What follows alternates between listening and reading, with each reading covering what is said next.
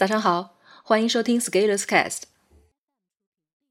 今天为你朗读的文章题目是“社群变现是个伪命题”。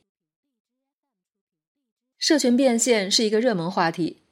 今天专门写一下我这些年在这方面的实践和思考。一个富有的人必然是有很多资产的，资产形式多样，不一定都是现金，有的体现在不动产中，有的体现在公司的股权里。还有的就是无形资产，如品牌、声誉、名望。多元化的有效资产配置可以分散风险。资产量大的人并不会手握大量现金，或者说并不需要把各种资产变成现金，俗称变现。资产会升值，而且升值的速度未必就比现金慢。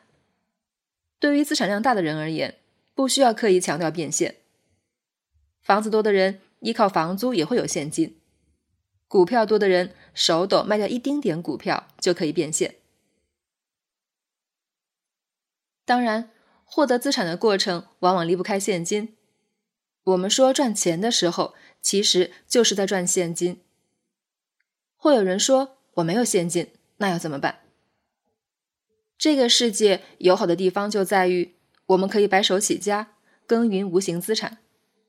如果我们能持续行动，积累我们的声望、专业能力、获得的信任、认知能力等，这些无形资产同样也会被市场认可，也可以升值，还可以变现。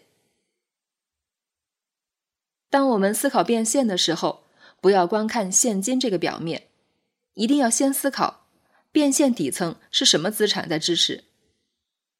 资产的量足够大，变现就是轻而易举的事情。变现是一个等鸡下蛋的过程，而不是一个杀鸡取卵的过程。资产经过变现操作后，不应该有太多损耗，而应该更繁荣。我们应该先思考力量的积蓄，再钻研技巧的精进。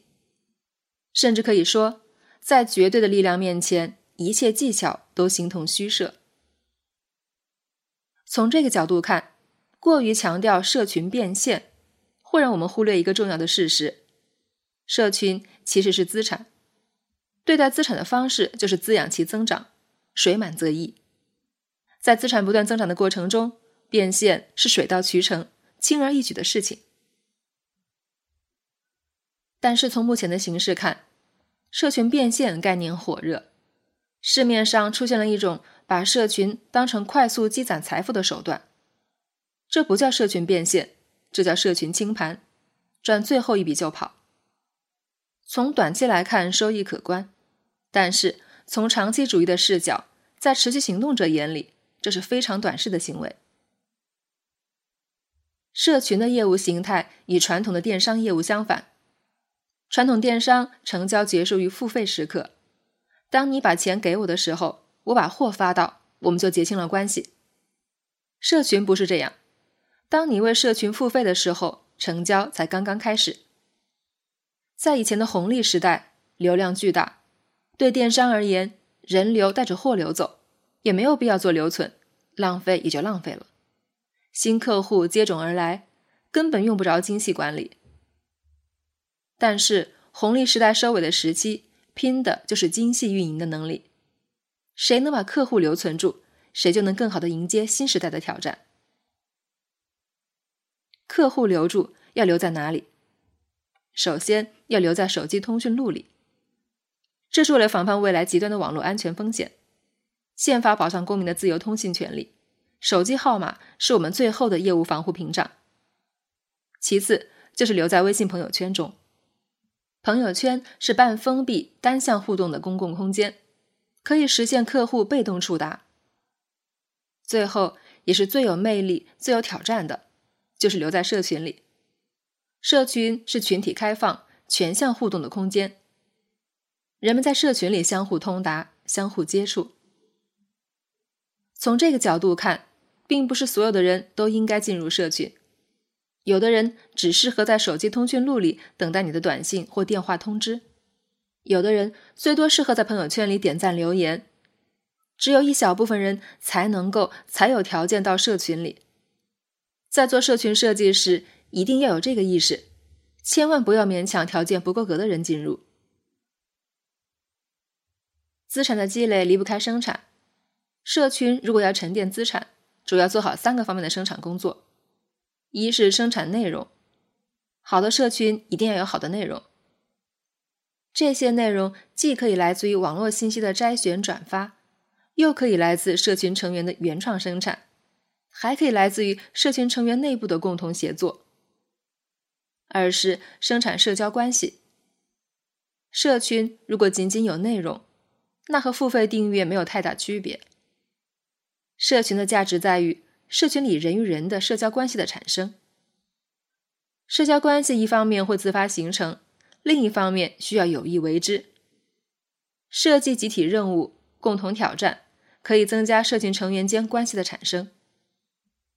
同样，如果为了达成某种目的，也可以在社群内刻意生产社交关系，俗称社托。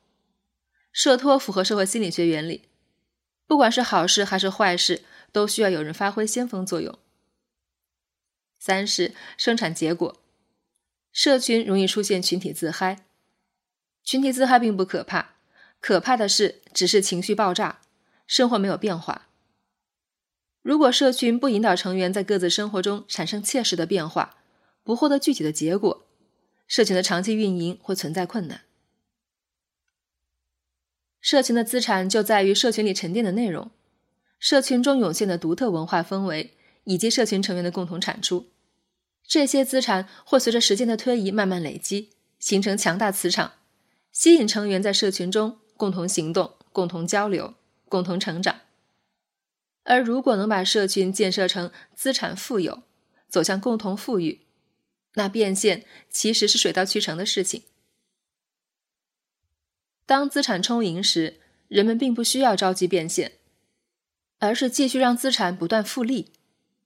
试想。高净值人群建立信托，就是为了让资产能够独立自主的增值，而不急于过快的把所有资产变成现金，也可以防止后人一下子败光所有资产。试想，巴菲特把自己百分之九十九的资产放在伯克希尔，而不是抛售自己的股票。社群就是我们的人生资产，我们要花时间持续行动，投入并维护好。使资产不断增值，在这个过程中，变现从来就不会是主旋律。从这个角度而言，社群变现是个伪命题。如果你的资产量充裕，不用担心现金的问题；如果你资产不足，可以从头开始运营无形资产，持续积累，最终也能变现。如果你资产不足，又想赚钱，而不慎走上了社群变现的道路，那其实就是在做透支。透支是寅吃卯粮，利用人们的默认信任，利用风口红利，利用情绪焦虑，的确可以在某一时间段最大化个人收益。但是从持续行动的角度看，我们不可能永远指望他人的无条件信任，不可能持续依赖风口的夸大作用，更不可能总能成功制造焦虑。毕竟，我们接触的群体永远是有限的，而我相信市场是在不断变得更聪明的。如果我们想让社群的事业持续发展，我们唯一要思考的就是让社群经得起时间的考验。